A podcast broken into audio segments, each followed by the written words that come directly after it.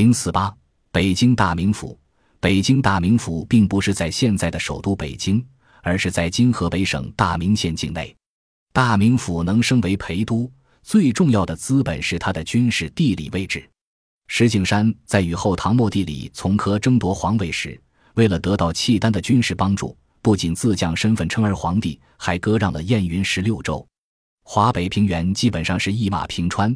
而燕云十六州有着燕山山脉和太行山的分支，正好形成一个易守难攻的天然屏障，可以保护中原腹地。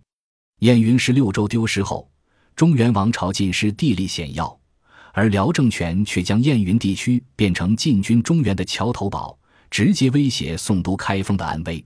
大名府地处南北通衢，是中原地区通往河北及塞外的咽喉。也是北宋黄河以北地区的政治和军事中心。北宋北方诸城中，为北京为河朔根本，一速重兵，控扼大河南北，内则屏蔽王基，外则声援诸路，素有北门锁钥之称。寇准镇守大名府时，契丹使节路过大名，对寇准施展挑拨离间之术：“你这么有才华的人物，你们皇帝不让你坐镇中央，咋把你弄过来看门了？”寇准回答道：“我这么厉害的人物，国内风平浪静用不上我，就得在大名府时刻准备收拾你们。除了选任能臣镇守大名府，送出皇帝北征或者出巡北方，也以大名为行，在一震慑契丹。宋真宗时，大家记住腋下，契丹中不敢蒙心南木。宋仁宗时，李元昊称帝，建立西夏，不断对宋发动战争。”契丹又瞅准时机，联手李元昊，准备一起进攻。当此危难之时，宋廷官员有主张和谈送钱的，有主张签都避火的。倒是跟范仲淹不太对付的吕夷简站了出来，使契丹得渡过河，虽高城深池，何可失也？